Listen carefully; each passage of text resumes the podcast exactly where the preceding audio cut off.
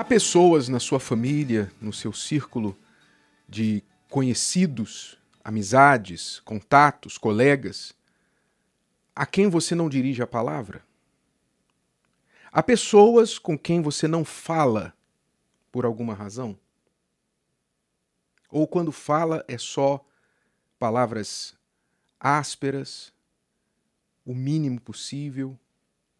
Preste muita atenção neste versículo lá de Gênesis 37, o quarto versículo, que diz assim: Vendo, pois, seus irmãos, os irmãos de José, que seu pai, Jacó, o amava mais do que a todos eles, odiaram-no e não podiam falar com ele pacificamente.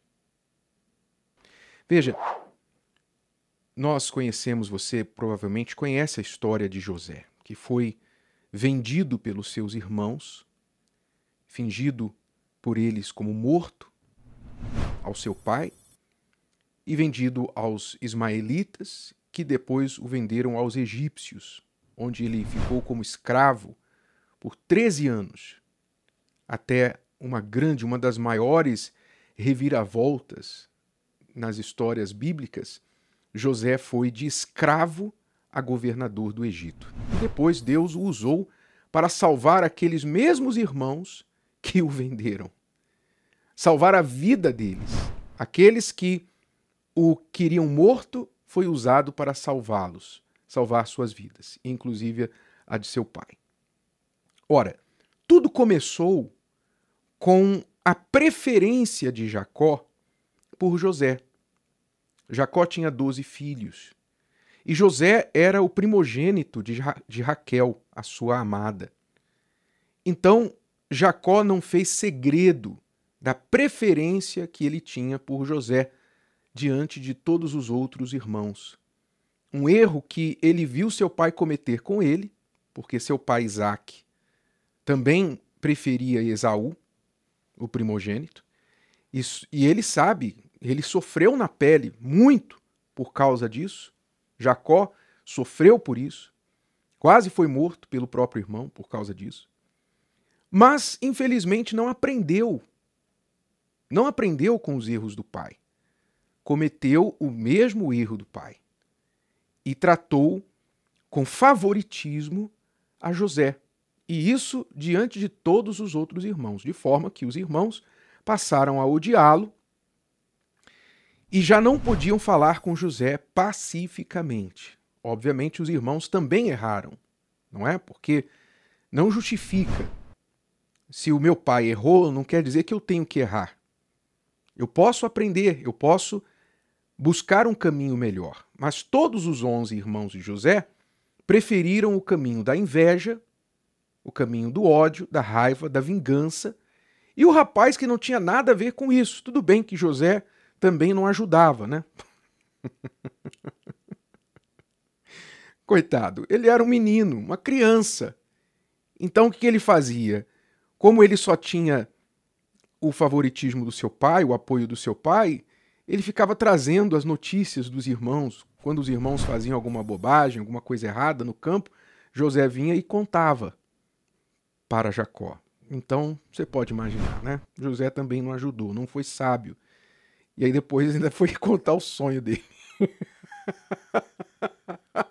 Eu sonhei que todos vocês se curvavam diante de mim. Já dizia a, a sua avó, a minha avó, a nossa bisavó, o seguinte ditado: Boca fechada não entra mosquito, né? Pois é.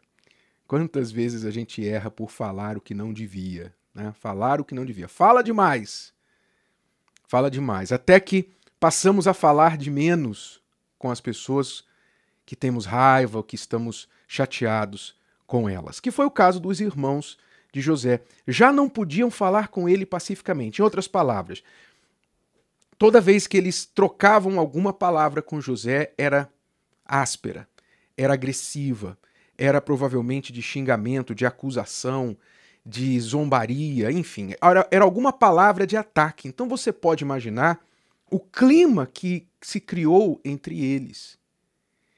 E esta é uma das grandes tragédias, nós podemos afirmar, que podem acontecer dentro de uma família. É quando você não fala com um membro da sua própria família. Você não fala, você não dirige a palavra àquela pessoa, ou há alguma pessoa naquela na sua família que não fala com você. E pior, às vezes divide o mesmo teto. Está debaixo do mesmo teto. Convive, às vezes senta à mesa, cruza os caminhos nos cômodos da casa, não olha nos olhos, não dirige a palavra, há uma frieza, há uma indiferença total que é cruel. Isso é cruel. Muito, muito triste. Ora, o que é que você pode fazer a respeito disso? Então, eu falo com você que está talvez vivendo essa situação, e você diz assim: ó, eu não falo com essa pessoa. Eu não falo com fulano. Não, fulano para mim morreu. Fulano para mim não existe, não merece, não, não merece a minha atenção, etc. Eu falo com você. Preste atenção. O que é que você tem ganho? O que é que você tem alcançado com essa atitude junto a esta pessoa? Que é que você ganhou até hoje com isso? Não, para aí, responda a mesma pergunta. Pare e pense na pergunta. O que é que você tem ganho com esta atitude com esta pessoa? Hum? Pense. Eu não consigo pensar em um lucro, em um ganho disso. Eu só consigo pensar em coisas ruins que você tem acumulado, como, por exemplo, orgulho. Você tem, você tem sustentado esse orgulho, você tem, você tem sustentado essa teimosia, sustentado uma mágoa. Porque para você lembrar que aquela pessoa você não fala com ela, você não dirige a palavra a ela, você tem que lembrar por quê. Então você está exercitando a memória ruim. Toda vez que você olha para a pessoa, que você tem que fazer um esforço para tratá-la diferente das outras, você tem que fazer um esforço e lembrar por que você está fazendo esse esforço. Então a memória ruim está sendo exercitada. Não, fulano fez isso contra mim, eu não perdoo, nunca mais eu vou tratar essa pessoa igual. Então você só está acumulando memórias ruins, mágoas, teimosia, orgulho e clima ruim entre vocês. Só isso. Eu não consigo ver algo positivo. Ah, não, eu estou provando para ela, eu estou fazendo ela lembrar, ela não esquece, eu não vou deixar ela esquecer do que ela fez contra mim e que eu estou machucado até hoje. Sim, mas volta a pergunta: o que é que você tem alcançado com isso? Qual o benefício? Ela pode mudar alguma coisa do que já foi feito? Ela pode mudar? Ah, ela pode me pedir perdão. Sim, mas se ela vier te pedir perdão porque você está maltratando-a e não porque ela realmente está arrependida, tem algum valor esse pedido de perdão? Ah, finalmente, agora você vem me pedir perdão. É normalmente o que é, o que acontece. Quando você maltrata uma pessoa porque você está esperando um pedido de perdão dela e você fica maltratando até ela vir dizer para você desculpa, eu errei e tal. Normalmente o que acontece, quando a pessoa vem finalmente falar com você, ó, tá bom, desculpa aí o que eu fiz com você, você normalmente fala assim: Agora? Depois de cinco anos? você está entendendo? Não há ganho nisso. Não há ganho. Você está perdendo. Você está perdendo. A outra pessoa está perdendo, vocês dois estão perdendo. É um jogo que ninguém ganha. Os dois perdem. Não tem empate, não tem vitória, só tem perda. Os dois perdem. Então é preciso que você use da inteligência, como fez José. José, quando ele foi exaltado, se tornou governador lá no Egito, e os irmãos, junto, juntamente com Jacó, vieram até o Egito em busca de comida, sem nem saber que José era o seu irmão, porque ele estava agora como um egípcio, governador do Egito. Eles jamais sonhavam que aquilo poderia ter acontecido. José, agora vestido de poder e autoridade, ele poderia ter se vingado dos irmãos. Mas o que é que ele fez? Ele disse: Não, meus irmãos, não há nada entre nós. Eu perdoo vocês. Pelo contrário, eu vejo que o mal que vocês intentaram contra mim, Deus o intentou para o bem. Quer dizer, José conseguiu ver, enxergar na maldade dos seus irmãos a mão de Deus. E é isso que você precisa fazer. o que lhe aconteceu lá atrás, a pessoa errou, fez maldade com você, etc. Tudo bem. Não deveria ter feito. Mas se você olhar para Deus e confiar nele, até essa maldade Deus pode usar para o seu bem. Mas você tem que liberar o perdão, porque enquanto você estiver magoado, Deus não pode usar essa maldade para o bem. A maldade vai continuar fazendo o mal a você.